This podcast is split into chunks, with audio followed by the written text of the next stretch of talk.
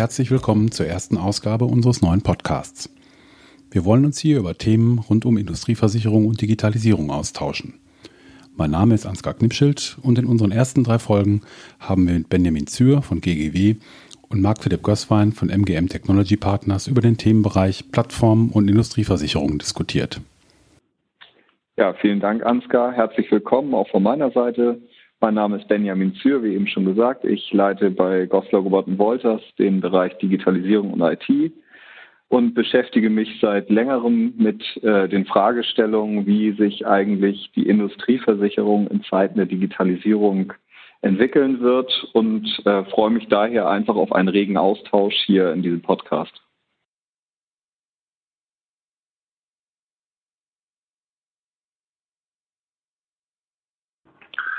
Ja, mein Name ist Marcel Gößwein. Ich ähm, äh, kümmere mich bei MGM äh, hauptsächlich um die Digitalisierung ähm, bei unseren Partnern ähm, aus der Versicherer-Ecke und auch ähm, von größeren Maklerhäusern. Und das ähm, mache ich schon seit einiger Zeit. Wir haben damit angefangen ähm, 2007 äh, mit einem äh, ersten ähm, mit einem ersten Thema. Damals hieß das noch ähm, ein Produkt online bringen und heute heißt es halt Digitalisierung.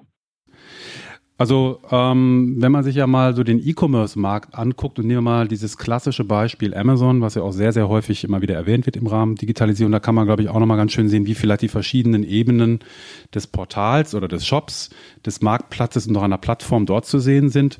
Also ich würde jetzt für mich so zum Beispiel interpretieren, dass der Shop von Amazon ähm, klassisch das Portal ist. Da bestimmt halt Amazon als der Betreiber, was da verkauft wird und zu welchem Preis. Dann gibt's den Marktplatz. Dort stellt Amazon selber ja, im Prinzip beliebigen Händlern nach einem kleinen Registrierungsprozess die Möglichkeit, eigene Produkte reinzustellen. Äh, und Amazon ähm, ist das eigentlich relativ egal, was da reinkommt, behält sich vielleicht vor, das ein oder andere Produkt dann mal zu prüfen und vielleicht auch zu sperren, aber in der Regel kann dort jeder Händler reinstellen, was er will und er nutzt einfach den Shop von Amazon, die Zielgruppe von Amazon dort auch zu verkaufen. Das wäre dann also der Marktplatz. Ähm, wichtig finde ich da dann in der Abgrenzung, dass das eben autark durch den Händler passiert. Also hier kann ein, ein, ein, ein von Amazon unabhängiger Marktteilnehmer Sachen reinstellen, ähm, ohne dass Amazon Einfluss darauf hat, auch auf die Preisgestaltung. Ne? Hinter den Kulissen mag da vielleicht auch das ein oder andere abgehen, aber im Kern kann er das tun. Und die Plattform ist dann, fährt in der Definition noch eine Ebene drunter und das tut Amazon ja sogar auch noch, erstellt reine Infrastruktur zur Verfügung. Ja, das wäre dann AWS oder ähnliches. Man sagt, naja, ähm, ich stelle all das, äh, all die Technologie und auch bestimmte Schnittstellen, auch bestimmte Services dort drauf. Es ist ja nicht nur nackte Technik, nacktes Blech, was Amazon da zur Verfügung stellt, sondern auch bestimmte Services. Das geht von AI über Datenbanksysteme äh, zu richtigen Interaktionsservices. Die kannst du nutzen. Und auch da ist es Amazon aber egal, wer das darauf macht. Amazon ist einfach der Manager in der Mitte, der dann eben davon profitiert durch Betriebsgebühren etc. Ne? Ich glaube, genau, ja, aber ganz spannend, ich kann einmal einhaken. Also da gibt es ja einen ganz spannenden Effekt auch. Also ich glaube, du hast gesagt, Sachen, hast du gerade erwähnt, da Sachen draufzustellen. Letztlich ja. sind das ja die Produkte. Genau. Und äh, Amazon hat, hat also hat eine Sache natürlich verstanden, die glaube ich auch ähm, dann letztlich den Wert bestimmt von irgendeiner Art von ähm, äh, von Plattform oder Marktplatz, dass man halt möglichst viele Produkte und Market äh, Spieler äh, zusammenbringen muss und dafür wahrscheinlich auch bereit sein muss, ein bisschen abzugeben. Ja, ich glaube, da kommt dann ja auch dieser berühmte Plattformeffekt oder Netzwerkeffekt besser gesagt rein, dass je mehr Leute äh, auf diesem Netzwerk oder dieser Plattform mitmachen, auch gleichzeitig die Attraktivität und der Wert steigt. Ne? Jeder Player, der mitmacht, sorgt dafür, dass das Gesamtwerk an Wert zunimmt. Ne? Klar, je mehr Produkte Amazon auch bis hin zu Nischenprodukten auf seiner Plattform hat, umso attraktiver wird es und umso schwerer wird es für einen Wettbewerber da reinzukommen. Und dafür gibt Amazon einen Teil seines Geschäfts ab. Wobei ja interessanterweise bei Amazon, da kommen wir vielleicht gleich auch nochmal bei der Analogie dann zur Industrieversicherung rüber, ja noch diese Doppelrolle spielt. Es ist Amazon ist selber Anbieter und verkauft Produkte mit dem Interesse natürlich einen Market Share zu generieren, gibt aber auch äh, Marktplatzteilnehmern, den Händlern die Möglichkeit, das gleiche Produkt zu verkaufen. Und es ist ein offenes Geheimnis und zum Teil haben das ja auch schon konkurrierende Plattformen probiert, äh, darüber Paroli zu bieten, dass Amazon genau guckt, was die Händler zu welchen Stückzahlen verkaufen. Wenn ein interessantes Produkt verkauft wird von einem Marktplatzhändler, dann nimmt das Amazon in sein Sortiment auch auf. Also wir haben da auch einen Konflikt, das ist das Spannende, finde ich, da auf der Plattform, wo wahrscheinlich die Händler eine Hassliebe zu Amazon haben, weil sie auf der einen Seite sagen, super, ich profitiere hier wirklich von der Plattform. Auf der anderen Seite muss ich eben damit rechnen, dass äh, ab, ab und zu mal auch was mir wieder weggenommen wird, sozusagen, weil vielleicht Amazon den attraktiveren Preis oder die schnellere Lieferung hat halt. Ne? Also ja, Bestätigung praktisch für deinen Punkt äh, sehe ich genauso. Ähm, eine Plattform, ein Marktplatz bringt, glaube ich, immer eine gewisse Transparenz mit sich und damit im Zweifel auch ein Abgeben vom eigenen Kuchen. Aber hoffentlich sind die anderen Effekte so stark, dass sie das mehr als ausgleichen. Ne? Ähm, Jetzt haben wir am Beispiel Amazon auch den Endkunden ja sogar mit drin, der den, der den Shop ja bedient. Ähm, wir haben bis jetzt äh, bei den, der Überlegung, was ist denn eine Plattform, Marktplatz, hauptsächlich über die Player im Industriebereich wie Makler und Versicherer gesprochen.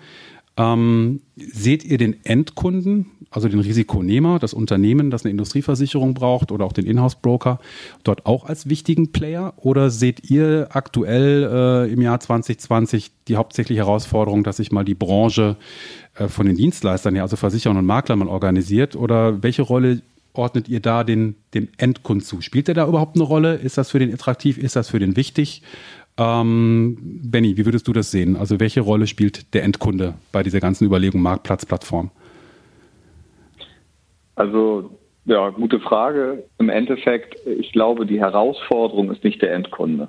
Ich glaube, die Herausforderung ist wirklich, dass ähm, die digitale ähm, Schnittstelle zwischen dem Industriekunden, dem Makler und dem Versicherer ich glaube, der Endkunde kann in dem Moment eine interessante Rolle spielen, wo man versucht, quasi den Kaufprozess äh, oder den Verkaufsprozess des Kunden äh, durch eine Versicherungslösung zu ergänzen. Also das klassische Affinity-Geschäft, da könnte beispielsweise auch das Endkundengeschäft sehr, sehr interessant werden, gerade weil man anfängt, äh, den quasi Industriekunden äh, ein Kundenbindungsinstrument an die Hand zu geben und vor allen Dingen von der Prämien äh, aktuell sehr häufig geführten Prämiendiskussionen ein wenig Abstand nimmt und da sich darauf konzentriert, gemeinsame Geschäftsmodelle gegebenenfalls aufzubauen. Mhm. Ich glaube, das kann eine sehr interessante, ähm, das kann was sehr Interessantes sein, gerade in der in dem Verhältnis zwischen dem Makler und dem Industriekunden, einfach weil man einfach anfängt, über neue neue Dinge miteinander zu sprechen. Ich glaube aber, das wird das ähm, das Kernproblem nicht lösen, wie, wie wird sich äh, die Industrieversicherung oder wie kann sich der Industrieversicherungsmakler und der Industrieversicherer äh, perfekt im Zeitalter der Digitalisierung an den, äh, äh an den Industriekunden anpassen. Mhm. Äh, da, da sind, glaube ich, das, das, das, das ist ein anderes, das ist, eine, das ist ein, einfach ein anderer, anderes Thema nochmal, eine andere Komplexität, die da auch drin steckt. Mhm. Aber glaubst du, dass der Endkunde, also im Sinne eben des Unternehmens, des Industriekunden, ähm, dass der ein Interesse daran hat, hier tiefer digital angebunden zu sein über Plattformen, ähm, dass das tendenziell, vielleicht ist auch eine Generationenfrage, sich in die Richtung verschiebt, wie im privaten Geschäft. Ähm, also dafür gibt es ja auch Verschiebungen, dass Endkunden selber Policen abschließen, ne? Stichwort Check24 zum Beispiel.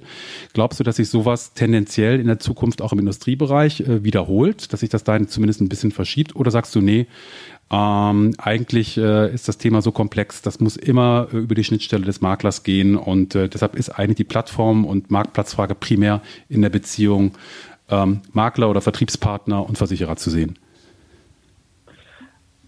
Also ich glaube persönlich nicht, dass sich, äh, dass sich das genauso, also dass sich das Industriegeschäft genauso verhalten wird wie das Privatgeschäft weil im Privatgeschäft ähm, konzentrieren wir uns sehr, sehr stark einfach auf das Thema Angebot Polizierung und mhm. möglichst schnell eine, einen Versicherungsvertrag äh, abzuschließen. So, und ich glaube, wenn wir, und ich glaube, das ist nicht so einfach in der Industrie möglich, schlicht und ergreifend deswegen, weil das äh, Risikokonstrukt, was dahinter steckt, individueller und komplexer ist. Ich glaube persönlich, dass ähm, wir uns im, in der, in, im, im Bereich der Digitalisierung, der, äh, des, im Bereich der Industrieversicherung viel mehr Gedanken müssen, machen, äh, machen müssen darüber, dass äh, wir das Thema Risikomanagement und Versicherungsmanagement miteinander zu verbinden und äh, die Verarbeitungsprozesse, wenn er im Rahmenvertrag gestrickt wurde, vereinfachen. Und ich mhm. glaube persönlich schon, dass da der Industriekunde auch ein großes Interesse dran hat, weil auch er muss ja Daten liefern. Auch er muss uns jedes Jahr Informationen über seinen Umsatz machen, über seine Mitarbeiterzahl machen, über seine Standorte machen, etc. pp.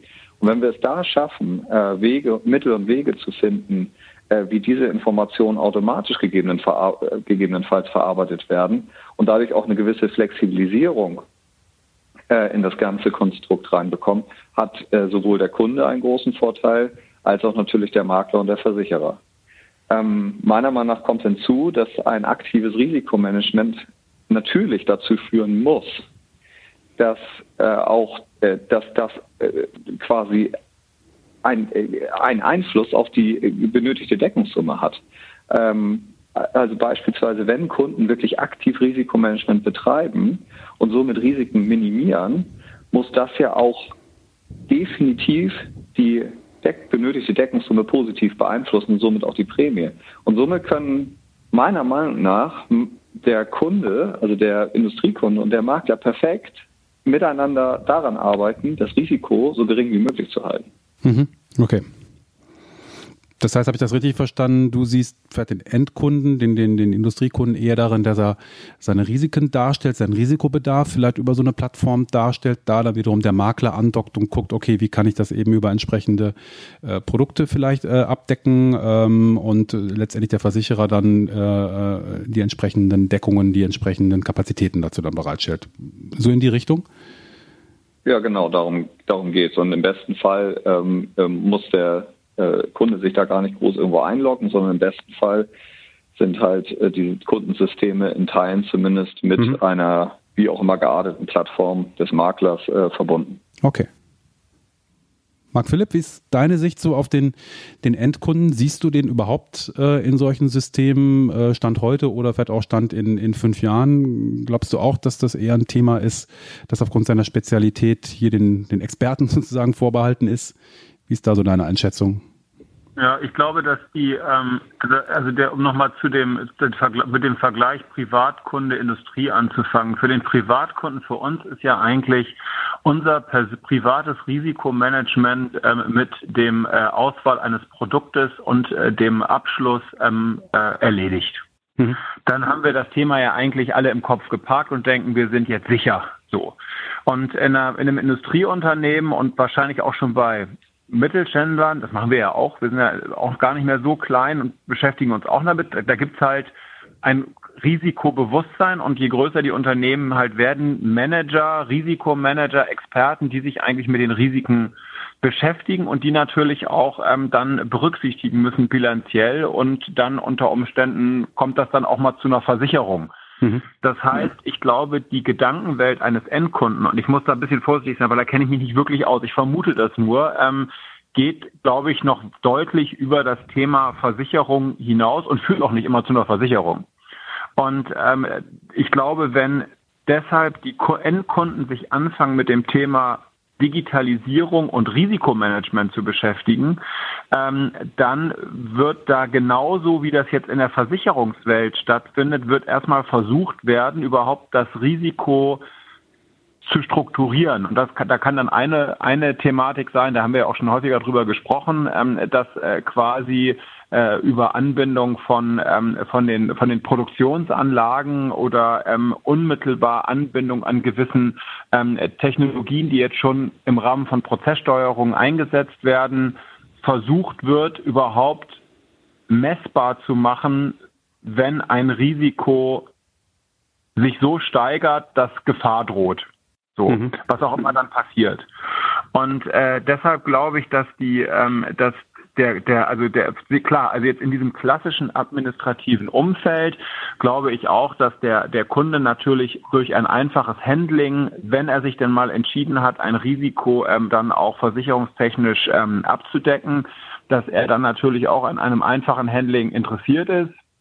Wenn er ähm, wenn er dann ähm, äh, über so eine über eine Plattform oder über einen Partner angebunden ist und das das sehen wir ja auch schon im Markt. Es gibt ja, das machen ja die großen Versicherer schon seit seit vielen Jahren, dass sie halt auch ähm, äh, gewisse Daten äh, teilen. Ähm, gerade so im Naturkatastrophenumfeld, im Transportumfeld gibt es ja schon solche technischen Services, die auch wirklich sehr gut genutzt werden, zum Beispiel auch um unkritische ähm, Transportwege ähm, zu identifizieren, die man dann gar nicht erst mit seinem Partner bespricht, weil man sie eh nicht versichern will. Mhm. Ähm, aber wenn es jetzt um das Thema geht, auf- und Ausarbeitung der eigenen, ähm, äh, sagen wir mal, der, der, der eigenen Risikoposition und eine bessere Messbarkeit und auch vielleicht eine bessere punktuelle Darstellung von Risiken zu machen, um vielleicht dann auch mal in einem äh, in einem nächsten Schritt äh, auch äh, vielleicht die Versicherungslösung darauf anzupassen.